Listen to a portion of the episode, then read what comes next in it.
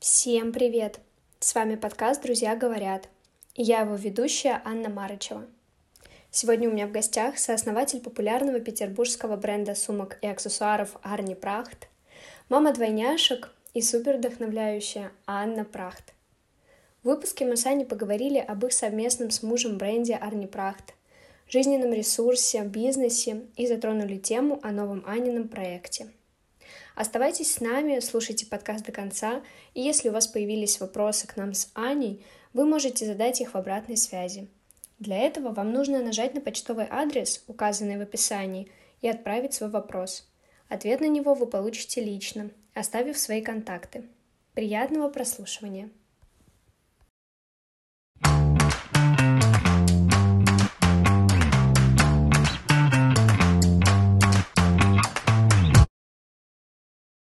Так приятно, что у меня уже в начале выпуска не сходит улыбка с лица, но ведь все потому, что у меня в гостях Аня Прахт, и мы уже успели с ней познакомиться вне подкаста, поболтать немножко. И, Аня, еще раз скажу, что у меня аж прям мурашки бегут, что я очень сильно рада, что мы с тобой сегодня совместный выпуск записываем.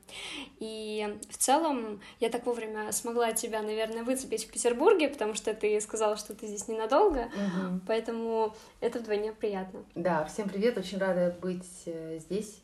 С удовольствием откликнулась на это предложение. Интересно и пообщаться, и порефлексировать на какие-то вопросы, э, и поделиться, и быть полезной, если получится. Супер. Вообще бренд Арни Прахт всегда ассоциировался у меня с э, аксессуарами, с сумками, но теперь будет ассоциироваться именно с тобой. Это не совсем так, это семейный бренд. И здесь нет какого-то конкретного одного человека. И если есть, то это, наверное, скорее мой муж, потому что он руля этого бренда. А я такой второстепенный член, но, но почему-то всегда э, больше иду, легче иду на контакт, поэтому с точки зрения коммуникации возможно, но с точки зрения бренда это мой муж. Хорошо, да. тогда однозначно вы ассоциируетесь да. вместе теперь. Я сегодня уже успела рассказать подружкам, mm-hmm. что у меня будет с тобой выпуск, и немножко рассказать про бренд, но mm-hmm. они мне сказали, что вообще ни разу про него не слышали. Mm-hmm. И вот я бы хотела вообще начать разговор с того, что такое, собственно, Арни Брахт и какая у него философия. Mm-hmm. Это прежде всего бренд аксессуаров, все верно. И мы специализируемся на пошиве сумок, рюкзаков. Недавно вот совсем добавилась бижутерия, что в принципе тоже про аксессуары. А сейчас мы растем, развиваемся как бренд, мы стали занимать больше площади, и это стимулирует нас к расширению ассортимента. Поэтому у нас есть коллекция для дома, там, посуды, аксессуары для дома, текстильные, даже постельное белье сейчас мы сделали. И добавляется потихоньку одежда мы посмотрим в ту сторону, но нам не хочется делать базу, мы ищем какой-то свой стиль в одежде и будем делать одежду. Уже делаем, будем продолжать. А вот с чего вообще началось именно вот ваше дело с мужем? Mm-hmm. То есть не начало mm-hmm. того, mm-hmm. что уже было сделано, а вот именно ваше. ваше ну, началось с того, что Влад, он всегда был связан с производством, он всегда что-то производил. И сначала он занимался текстилем, шил профессиональную форму одно время. И как-то у него это хорошо получалось, вот дирижировать производственными всеми процессами.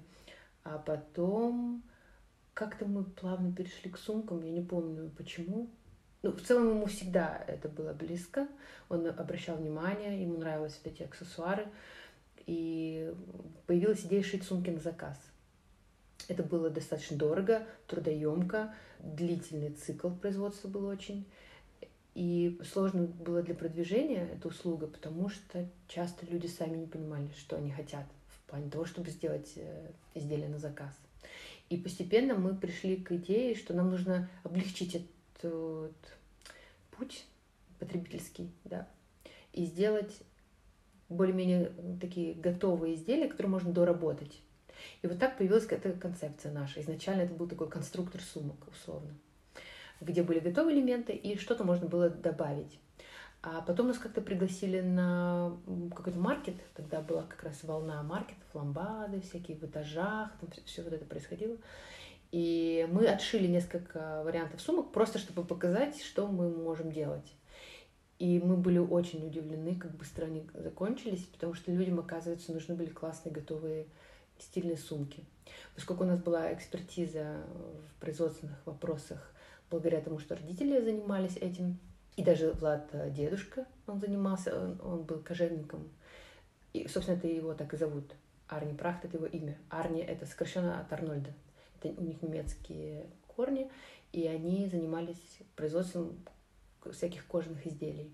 Вот, и опираясь на эту экспертизу, мы решили попробовать делать полностью готовую линейку. Так уже родился бренд, как он есть, и стали выпускать готовые коллекции готовых сумок. Практически никто не делал этого. Было очень много ребят, которые шили одежду, а именно в сумках было очень мало конкуренции. Был большой спрос. Тогда как раз были все вот эти первые санкции стали появляться, и курс доллара нам сыграл на руку. Мы давали очень хорошее предложение по цене и актуальные модели, которых э, стало не хватать. Мы очень удачно заняли эту нишу ценового, среднего ценового сегмента э, и прям выстрелили как бренд. Вот, кстати, еще классная тема про цены, потому mm-hmm. что сейчас очень сложно оценить, да. реально стоит вещь столько или все-таки наценка mm-hmm. большая. Вот что касается одежды, да. аксессуаров, вот ты как считаешь, как вот оценить вещь? Ну здесь видишь, вот эта наценка, она же такая добавочная стоимость бренда, так, так скажем, она же тоже стоит денег. Грубо говоря, то, что, во что вкладывается бренд, там, визуал, в упаковку даже и в какие-то маркетинговые всякие вещи, это тоже стоит денег, и это ложится на стоимость продукта. И здесь оценить вещь может только покупатель. То есть стоит ли этих денег для тебя эта вещь, то, то, что ты получаешь. Потому что бывает, ты покупаешь вещь, и ты покупаешь ощущение в ней. А это может э, дать только хорошо, грамотно выстроенный бренд, который попадает в твои ценности какие-то. Поэтому здесь сложно сказать. Бывает такое, что ты смотришь, можно оценить, сколько стоит продукт, да? Ну, например, не знаю, джинсы. Вот э, сколько стоят джинсы? Мне кажется, тысяч пять. Ну, вот как продукт. Просто хороший джинсы угу. стоит пять тысяч. Но если это бренд, который делает определенный крой, определенную модель, которую ты одеваешь, и у тебя такое чувство, не знаю, тебе очень классно от самой себя, ты чувствуешь себя актуальной, чувствуешь себя прямо такой стильной, классной девчонкой. Это стоит дороже. И за это мы готовы платить. Поэтому здесь вот вопрос, смотря что ты продаешь и кому. Если ты продаешь продукт на Wildberries, условно, не хочу никого обидеть, но там люди выбирают соотношение цена-качество, то, наверное, тебе стоит гнаться за ценой. Если ты подшиваешь в свой бренд еще какие-то ценности, философию, про которую ты говоришь, то это будет стоить дороже, и, возможно, люди, люди нуждаются в этом и они хотят это покупать. Ведь часто даже вещи, которые мы покупаем, это не просто вещи, э, это иногда возможность что-то заявить о себе, разделить какие-то ценности, самовыразиться. Это тоже идет в добавочную стоимость. Ну да, я вот раньше на самом деле этого не понимала и думала, что, блин, зачем покупать там хорошую классную вещь э, с историей, так скажем, проще да. просто что-то купить. Как, если ты, э, это абсолютно нормально. Если ты так считаешь, то значит так и нужно действовать. Просто тебе, у тебя нет потребности а, в чем-то еще, что дополнительно тебе а, предлагает бренд, во что он вкладывается. Для тебя это не ценно. Просто не нужно тогда быть потребителем этого бренда. Ну да, тут тоже надо понимать. Да. Некоторые гонятся, потому Смотря, что... что ты хочешь. Есть предприниматели, которые работают на Wildberries, они делают отличный продукт цена-качество и прекрасно себя чувствуют за счет объема. А есть э, предприниматели, которые любят выдумывать э, тонкие материи, там, выстраивать философию, вести за собой людей. Им нечего делать на Wildberries. Их просто там не поймут и не оценят. Им нужно выстраивать коммуникацию иначе, искать путь к своему клиенту иначе. Это разные такие стратегии. А кто является лицом вообще вашего бренда? Вообще у нас нет как такового лица бренда. Даже долгое время, если полистать наши соцсети, мы вообще избегали каких-либо лиц. У нас были все фотографии без лица. Все модели в кадре были без лица. Мы их как-то так э, творчески уходили от этого. Всякие разные съемки выдумывали, чтобы человек был, а лица в нем не было. Для того, чтобы не ну, не объективизировать и не использовать как рычаг для продажи. Иногда бывает, ты смотришь на какие-то вещи, не будем называть бренды, и покупаешь э, красивую девушку, а не то, что на ней одето. Нам не хотелось э, так. И у нас не было никакого лица, и как-то мы не видели в этом необходимость. Сейчас мы даже как-то от этого уже уходим, то есть скорее просто не придаем этому значения. Нет э, такого, нет такого лица. Есть образ какой-то героини, условно, бренда, да, что это за девушка, как она живет, но лицо у нее может быть совершенно любым. Каким мы представим его сами. Да. А бывает у вас такое, что, не знаю, там какой-то праздник или ваш день рождения, и вы делаете рассылки блогерам? Вообще, да, у нас есть клиентский день. До 2022 года мы его... Отме... А, до пандемии. До начала пандемии мы его каждый год отмечали. Да, в 2020 году, по-моему, первый раз мы не смогли его организовать. Это такой большой клиентский день, когда мы приглашаем всех наших друзей бренда, наших э, амбассадоров и блогеров, и постоянных клиентов. Это обычно там где-то, не знаю, полторы, две, три тысячи людей.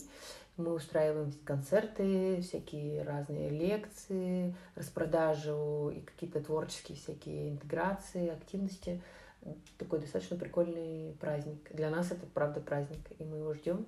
Мы, мы не устраиваем распродажи внутри магазинов почти никогда, редко там, за исключением каких-то особенных выдающихся случаев.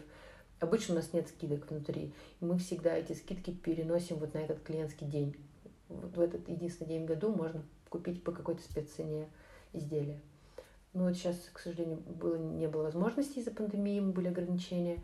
Вот, не знаю, в этом году попробуем сделать, если будет настроение. Это очень интересно. Я просто из того, что не так давно знакома mm-hmm. с вашим брендом, mm-hmm. я раньше не знала о таком, поэтому да. Интересно, что так много еще народу, потому что mm-hmm. я знаю, что там много. в брендах одежды, когда устраивают, то есть там просто все желающие приходят, и как-то это, мне кажется, да. не так особенно. Но мы прям снимали большие пространства, мы снимали целое крыло на Василиостровском рынке вот в последний раз. А до этого мы... А, мы снимали в Битниках, был такой во дворе около пассажа на Невском. Э, такой большой двор, там был клуб «Битники» такой раньше, сейчас закрылся. И мы снимали там, там был концерт Шуры Кузнецовой, тоже это друг наш, э, нашего бренда. Э, в общем, такие масштабные всегда события. Прикольно. Да, очень классно. А расскажи про свой стиль жизни. Поменялся ли он после появления бренда в твоей жизни? Ну, наверное, на начальном этапе это был такой стартап. Мы много что делали, но у нас была еще основная работа, которая приносила нам доход. И было как бы тяжело так э, разрываться между этим. Э, и это было так очень-очень активно. Потом, когда бренд уже стал приносить какой-то небольшой доход, мы смогли сконцентрироваться на нем. Но у меня там были свои профессиональные амбиции. Я работала в Москве даже часть времени. И была так немножко в стороне от бренда какой-то период, где-то в середине. Когда бренд только зарождался, он требовал много внимания, потом чуть-чуть поменьше, по крайней мере, от меня. А потом был период, когда наоборот мы поняли, что мы а, такую хорошую очень э, нащупали нишу, мы научились делать хороший продукт, и нам было важно выстроить бренд. И он опять такое очень большое место занял в моей жизни, потому что мы, все, мы вместе переоценивали то есть мы из продукта становились брендом. Это важный отдельный вообще процесс и период. Такой творческий тоже был прикольный. Очень много было потрачено времени и сил на это. Вот. А сейчас в меньшей, наверное, степени, опять-таки, я погружена в операционную деятельность, больше стратегически, и это самый классный период, потому что многие вещи работают уже автоматически, а ты занимаешься такими самыми вкусными задачами, которые есть, и видишь быструю отдачу, быстрый результат, и ты можешь прям управлять в прямом смысле вот стратегическими какими-то вопросами. Это самое интересное. А тяжело было в начале, когда вот вы набрали команду, mm-hmm. вообще вот отдать весь процесс? Ну, не было такого конкретного периода, что типа вот отдаю. Очень постепенно, все очень постепенно. И люди в команду очень постепенно добавлялись. Мы маленькой командой работали долгое время. И сейчас, в принципе, команда тоже небольшая. И очень-очень постепенно. Но вот в этом году, кстати, первый год, когда мы уехали с мужем на долгий срок э, на зиму, и это был первый долгий срок, когда мы вообще удаленно так долго находились. Это такой был классный опыт, и он показал, что мы, в принципе, можем чуть-чуть дистанцироваться и заняться более глобальными вопросами и меньше заниматься операционной частью. Вот я читала интервью, по-моему, вы говорили, что у вас 10 человек в команде. Да, Сейчас примерно так, так и осталось? Примерно так же, да. Ну, здорово, но все равно все выполняют в целом свою задачу. Да, но поскольку команда небольшая, много смежных задач, то есть нет такого четкого узкого разделения. Где-то всегда вот на стыке а, такие плавающие задачи перетекают из одного человека к другому. Но нам пока хватает, да. То есть, может быть, пока у нас нет таких... Во-первых, у нас узкий ассортимент, все же мы делаем а, аксессуары прицельно. Сейчас вот добавилась одежда, из-за этого тоже чуть-чуть добавилось э, количество сотрудников. Но э, в целом нам хватает этого количества. И привлеченных контракт, договор агентств, если нужны какие-то узкие задачи, типа таргет или что-то такое. На самом деле здорово, такая все равно Мгм. маленькая команда, и такой результат, такое Да. качество. Да, это правда. Но это не сложно. Может быть, это, кстати, и правильная стратегия небольшим количеством людей. Двигаться, какие-то вещи э, можно делегировать узко, которые, которые просто исполнительские такие, да. Например, маркетинг его нельзя делегировать. Это очень личный такой внутренний вопрос для любого бренда. Но, ну, условно, настройку таргета можно делегировать. И вот мы как-то пытаемся поймать баланс и сохранять вот этот тонус небольшой э, команды и делегировать вещи профессионалам. А можешь рассказать, где у вас появился первый магазин? Да, он появился, прямо первый отдельно стоящий, он появился в галерее. И это вообще большая удача для маленького бренда. Мы там, сначала там было пространство Freedom, там были всякие разные русские дизайнеры, и мы там были представлены, и у нас там были хорошие продажи, очень. И как-то мы разговорились с э, менеджером галереи коммерческим, который ну, выделил наш бренд, и мы так э, тоже лояльно очень отозвались к э, торговому центру, что мы нашли стык аудитории. Их аудитории мы интересны. И как-то в процессе разговора мы решили попробовать взять небольшое помещение. И это тоже, так скажем, счастливое стечение обстоятельств, потому что в тот момент, 2008 год, многие бренды уходили с рынка, европейские и американские, из-за курса доллара. И освободилось место небольшое, которое мы взяли просто попробовать. У нас был короткий договор аренды, по-моему, на три месяца всего лишь. Мы просто решили попробовать. И вот уже седьмой год в этом месте мы работаем. Уже два раза делали ремонт. То есть получилось надолго. А какой твой самый любимый магазин? Ну, сейчас это на Петроградской, Это конечно. Да, он новый.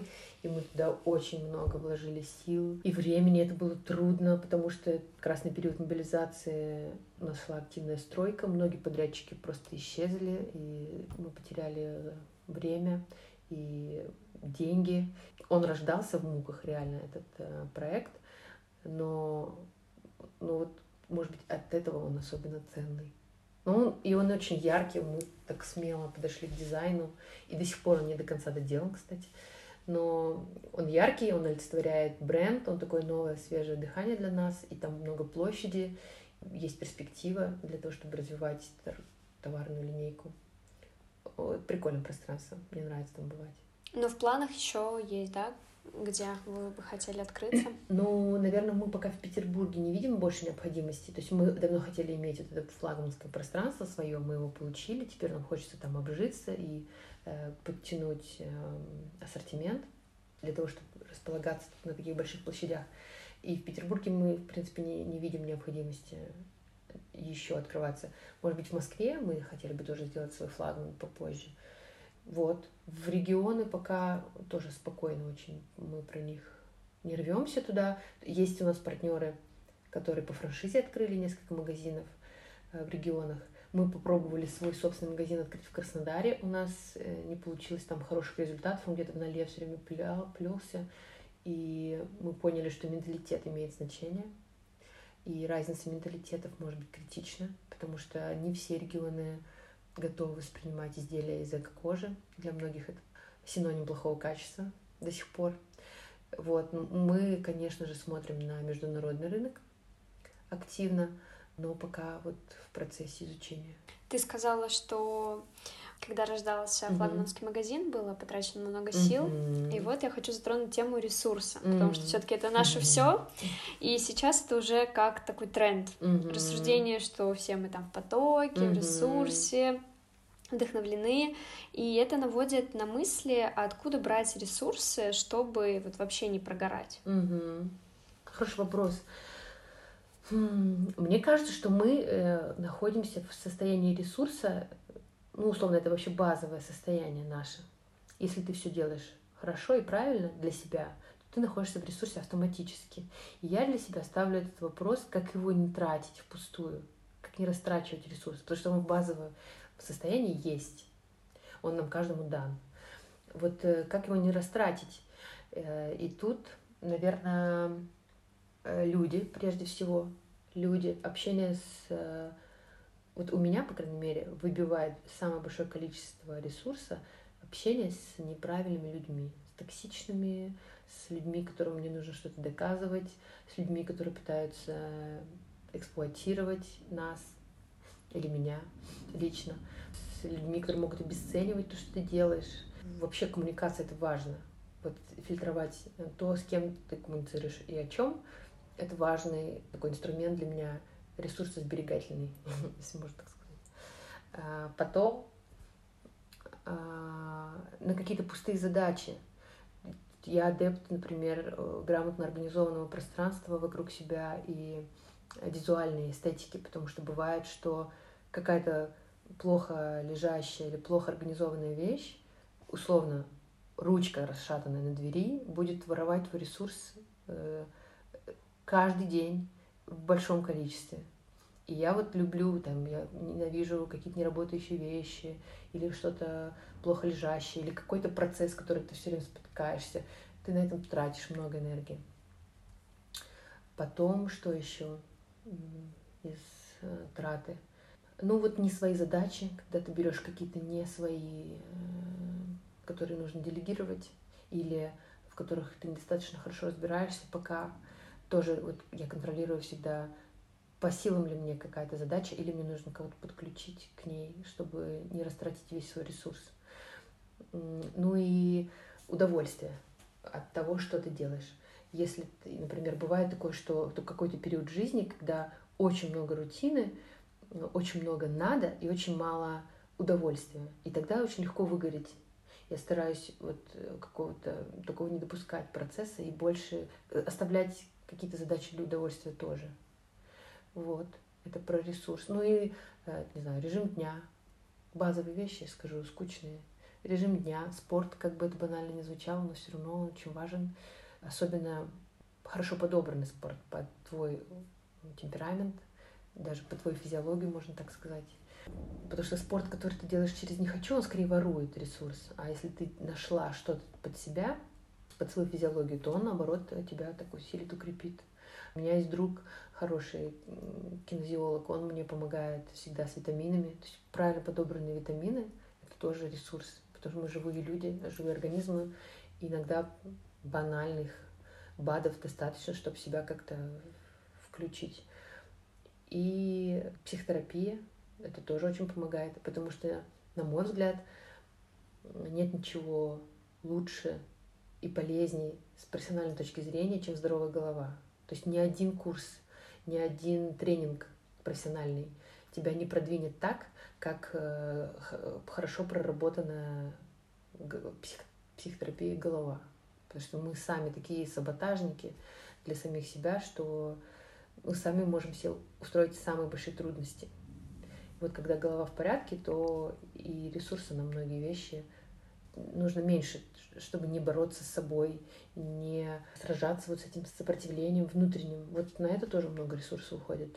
Просто иногда непонятно, вот стоит ли идти угу. в психотерапию или нет. Или ты такой Если думаешь... тебе кажется, тебе не кажется, надо идти. Угу. Всегда лучше сходить. Всегда лучше сходить. Даже если ты просто о чем-то часто думаешь, это я про себя, это какие у меня триггеры, если какая-то мысль мне не дает покоя, вот она у меня застряла, как эмоциональная жвачка, я не могу как бы с ней разделаться, это верный признак того, что стоит пообщаться на эту тему.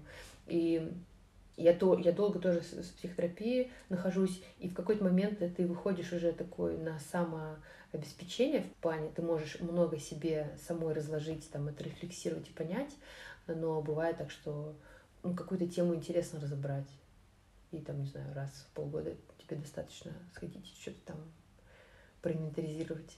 Вот э, знаешь, я еще слышала такую фразу, что дети это тоже как мотивация. Mm-hmm. Становиться лучше, расти. У тебя mm-hmm. такое есть? Hmm.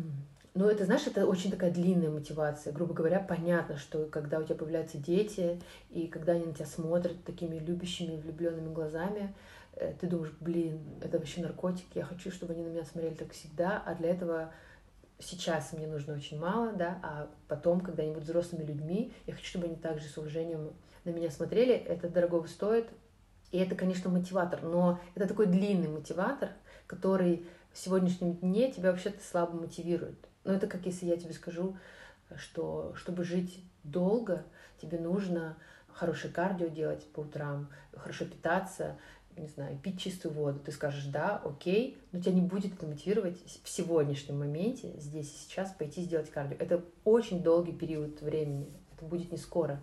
Это плохо мотивирует, по большому счету. Но ответственности, в том числе в принятии каких-то решений, в каких-то ценностей таких внутренних, это, конечно, добавляет, да. Мне еще было очень интересно то, что да, у вас как там династия идет, mm-hmm. получается. Как ты думаешь, будут ли ваши дети тоже потом заниматься?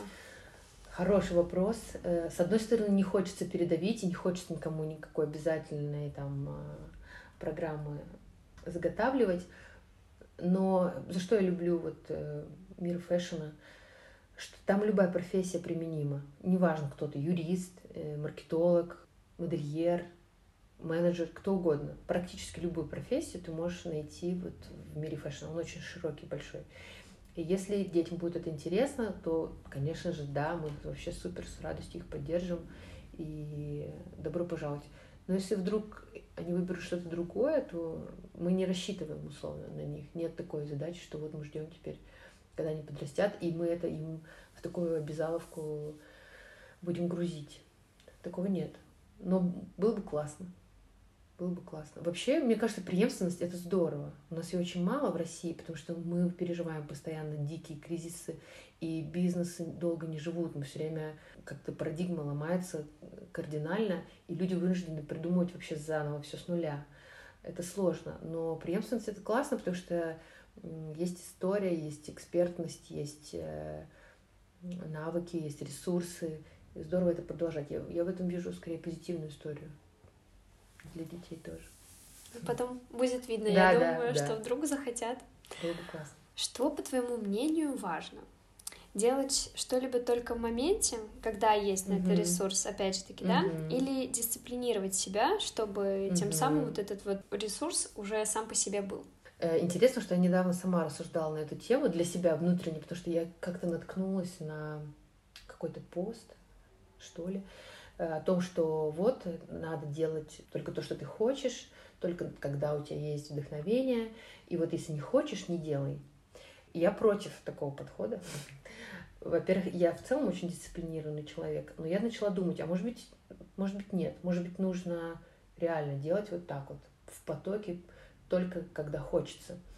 Но ведь правда в том, что процессы очень разнообразны. И есть вещи, которые ты делаешь с удовольствием, а есть вещи, которые нужно сделать для того, чтобы были вещи, которые ты хочешь делать с удовольствием. То есть есть рутинная часть, есть творческая часть. Невозможно сделать ничего стоящего без рутинной части. Невозможно. Это фантазии вообще и галлюцинации людей о том, что ты можешь вот просто творить в те моменты, когда у тебя есть вдохновение, и добиться хорошего результата. Мне кажется, невозможно никакой навык получить, делая что-либо только ради удовольствия. Э, и я для себя нашла такой ответ, что нужно очень хорошо понимать свои состояния. Когда ты, когда у тебя есть вдохновение, когда у тебя прямо прет, у тебя вот что-то такое внутри, муза тебя посетила, тебе хочется что-то такого посоздавать, ну возьми какие-то творческие задачи для этого состояния и сделай их. Если ты чувствуешь э, себя условно не в ресурсе, да, то не стоит лезть в эти задачи сегодня. Займись чем-то простым, рутинным, и вот понимая свои состояния, можно хорошо выбирать задачи и таким образом двигаться вперед.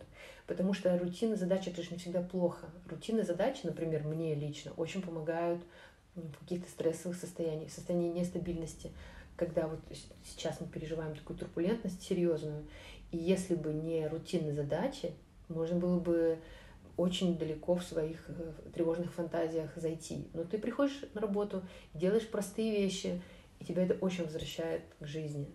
Я люблю рутину и думаю, что нет, э, нельзя выбрать что-то одно, что нужно понимать себя и в своих состояниях подбирать под себя максимально подходящую задачу. Но точно это иллюзия и фантазия, что можно делать что-то только ради удовольствия. Ну, хотя кто-то сразу представляет себе так и все идет по жизни, что нет, я вот когда вдохновлюсь, тогда я приготовлю себе еду. Ну да, да, но так же не бывает, так же можно с голоду умереть. Ну да. И точно как-то не продвинуться вперед.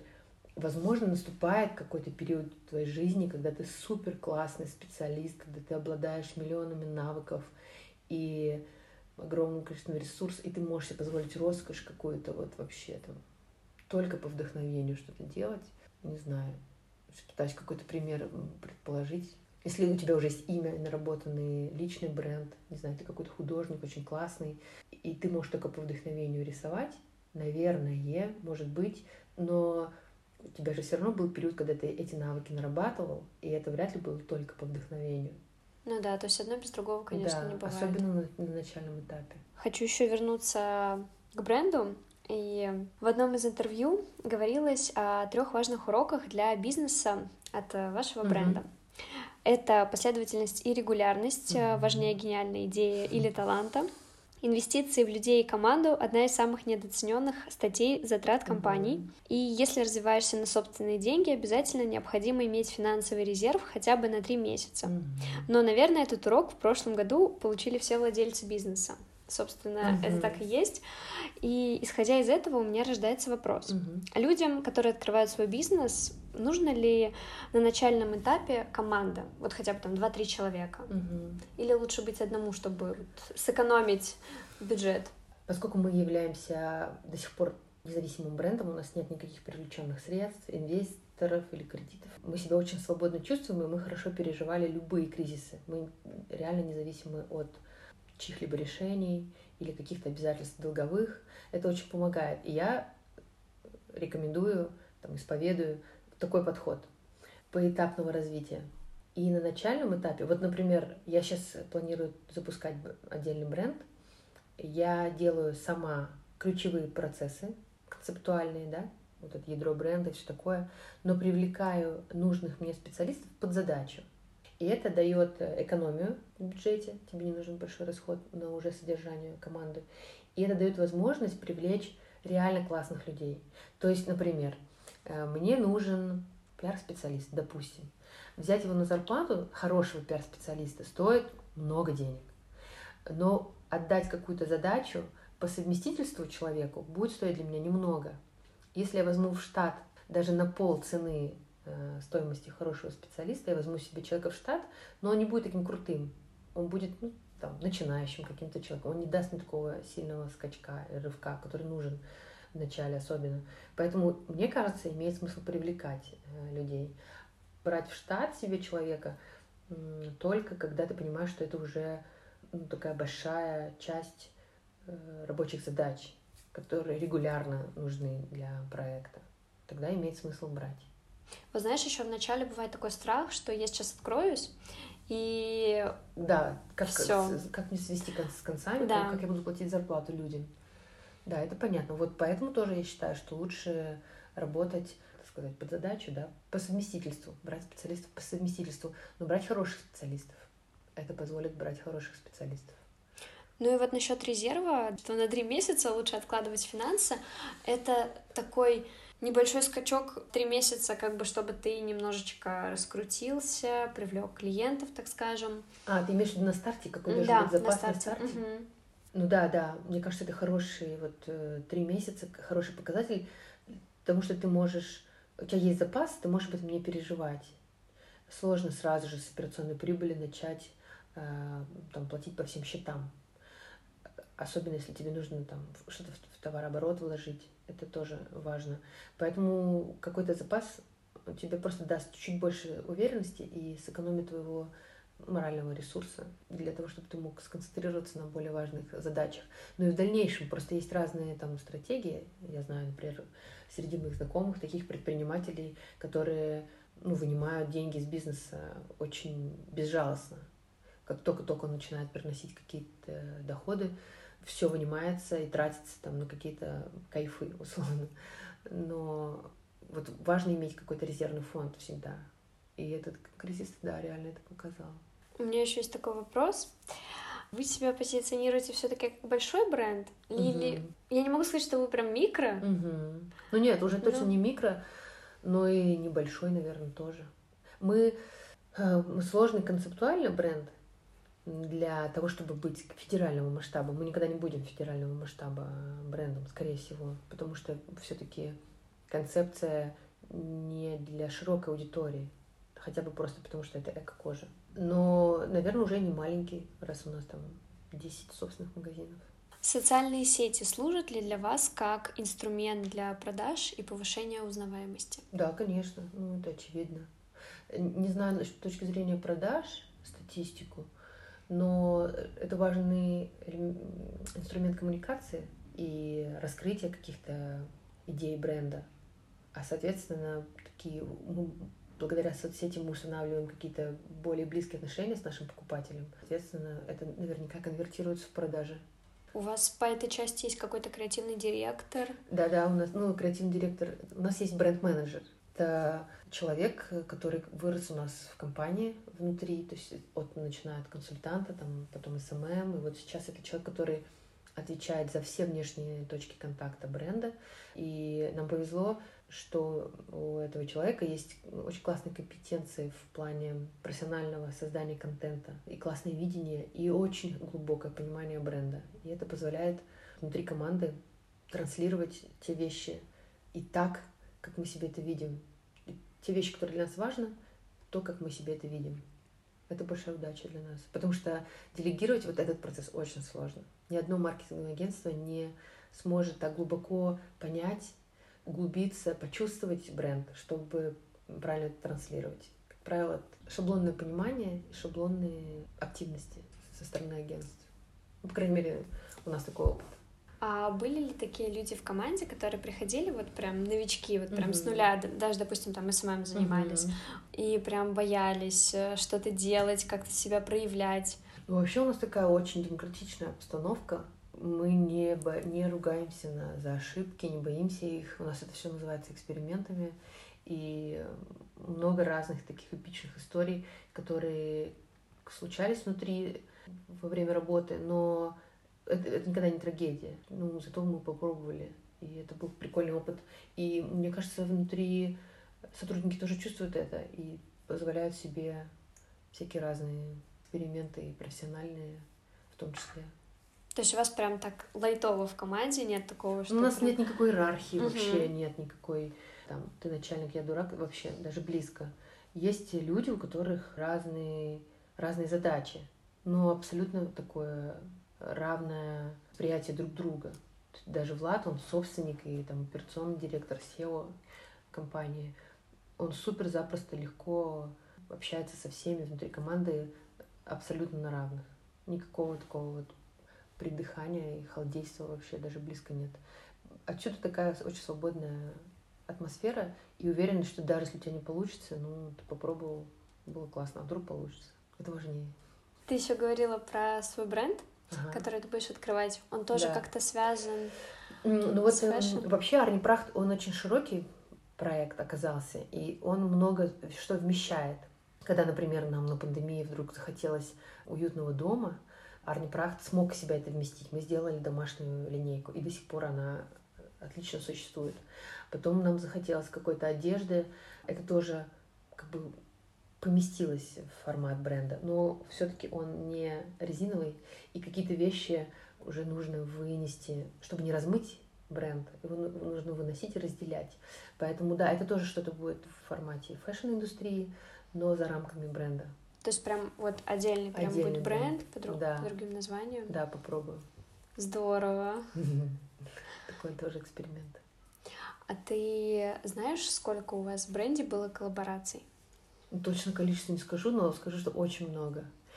Мы, наверное, один из самых коллаборируемых брендов, потому что мы, э, во-первых, мы сами являемся производителями.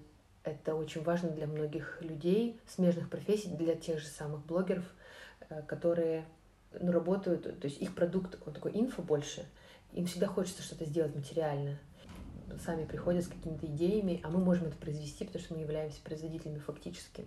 А, это раз. Во-вторых, многие бренды одежды хотели бы иметь аксессуары, но у них нет такой компетенции. Это совершенно другое производство сумок и одежды. Они очень сильно отличаются, они практически невозможно на обычном швейном производстве сшить какой-то серьезный аксессуар.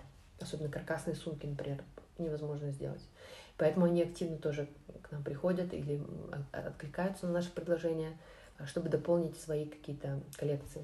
То есть немного людей, которые производят продукт сами здесь, в Петербурге.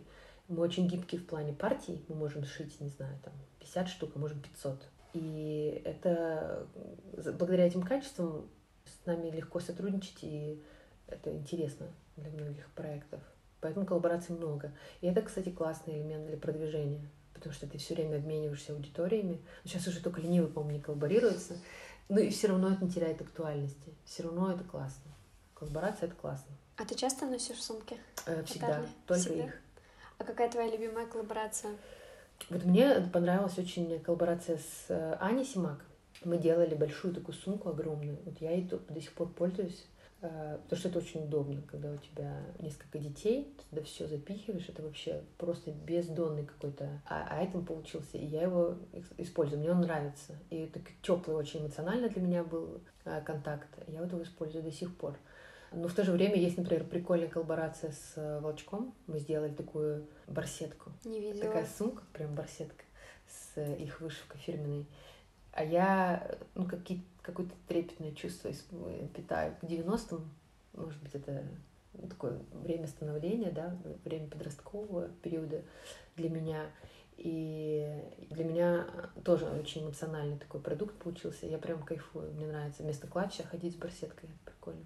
Ко всем образом. Да, да, он вообще супер универсальный, но в то же время очень такой интересный, нестандартный аксессуар.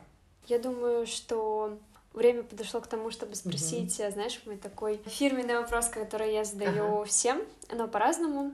К тебе у меня есть самый такой вопрос, который меня больше всего интересует. Это о какой коллаборации mm-hmm. ты мечтаешь больше mm-hmm. всего, чтобы вот у вас было с Уарни? А, интересный вопрос. Наверное, это точно э, хотелось бы сделать с каким-то мировым брендом. Это бы значило для нас, что, во-первых, мы доросли до уровня определенного, да, общемировыми известными брендами и представляем какой-то интерес. И это бы значило, что мы как русский бренд не отменены. Потому что сейчас мы все равно немного переживаем, ну немного, мягко сказано, мы сильно переживаем из-за изоляции. Я лично больше всего боюсь остаться вот на обочине этого глобального мирового сообщества, потерять какую-то связь с трендами, с грубо говоря, я боюсь, что все мировые бренды пойдут вперед, а мы будем плестись где-то очень далеко сзади. И вот если бы у нас была коллаборация с каким-то мировым брендом, это значило бы, что ну, мы как русский бренд тоже в струе. Но пока не могу придумать, что это за бренд. Но у вас уже в планах есть какие-то ближайшие коллаборации? Да, у нас все время в работе что-то есть. Не, не знаю, что будет первым на подходе. А сейчас будет классная коллаборация с Антон тут рядом. Мы с ними уже делали коллаборации, мы наносили их э, такие широко популярные фразы, их подопечных фонда. Мы наносили эти фразы на сумки. А сейчас мы пошли дальше, и подопечные фонда сделали рисунки, какие-то свои рисунки, которые мы взяли за основу модели. То есть мы прямо повторили в точности рисунки, которые сделали э, ребята из Антон тут рядом. Это такое очень трогательное визуально выглядит. Прикольно, необычно. Сейчас у них будет как раз фестиваль летом, их классный. Очень рекомендую всем побывать. Невероятная атмосфера. И вот мы, наверное, успеем к фестивалю сделать. Это в Питере, да, будет да, фестиваль? Да, в Петербурге. Угу. Угу. Здорово. Слушай, а вот не было мысли сделать с Настей Мироновой коллаборацию? А, очень уважительно отношусь к Насте, эм, очень люблю все, что она делает, и эстетически, и так по наполненности всегда хорошо. Но мне кажется, мы с ней разная аудитория, хотя мы бы с удовольствием откликнулись, если бы такая идея возникла. Но мне кажется, Настя так нишево действует, такой она, она сама такая очень модная, ультрамодная девчонка. А мы такой все-таки более на широкую аудиторию, на бренд. Мне кажется, вот в этом есть какая-то, какое-то несоответствие. Грубо говоря, Настя, наверное, уже э, в формате ну, люкса существует, а мы все-таки middle сегмент. Наверное, вот здесь я вижу сложность. Но в целом мы вообще я буду рада с удовольствием. Она большая молодец. И чувство прекрасного ее мне очень откликается, и было бы здорово. Вдруг. Да, Мне вдруг. просто я, да, прям сейчас тоже за ней наблюдаю. Да. И она сейчас еще магазин косметики здесь открывает скоро в Питере. Да. И вот у меня прям родился такой вопрос, а вдруг, потому что я как-то не видела вот у нее даже Вайрон Баймиронова никаких ну, коллабораций ну, особо. Вопрос в том, что у нас э, мало точек соприкосновения было, да, что она делает спортивную форму, причем здесь мы у нас ни одной спортивной сумки нету до сих пор, хотя, может быть, это упущение. Потом косметика тоже мы как бы не очень вписываемся, но, наверное, можно было бы что-то придумать. Но мне кажется, Настя еще такой самодостаточный человек, ей так нравится все делать самой и разбираться во всем самой. И я вообще не припомню коллаборации с ее стороны. Она так немножко более закрытый э, бренд. Ну, она супер мы... разбирательно очень да, относится да, ко да. всему. Но если вдруг когда-то возникнет э, такая возможность, с радостью ей воспользуюсь. Супер. Спасибо тебе огромное за этот разговор. Мне на самом деле было так легко и интересно. Да, взаимно, мне тоже. Я вообще очень счастлива, что вот на одном дыхании. Да, на одном дыхании все прошло, и что мы словили вот эту вот взаимную волну. Классные вопросы. Спасибо. Спасибо, да, спасибо тебе. Спасибо всем, кто дослушал выпуск до конца. Оставляйте свои комментарии, лайки под выпусками и обязательно переходите на сайт Арни Прахт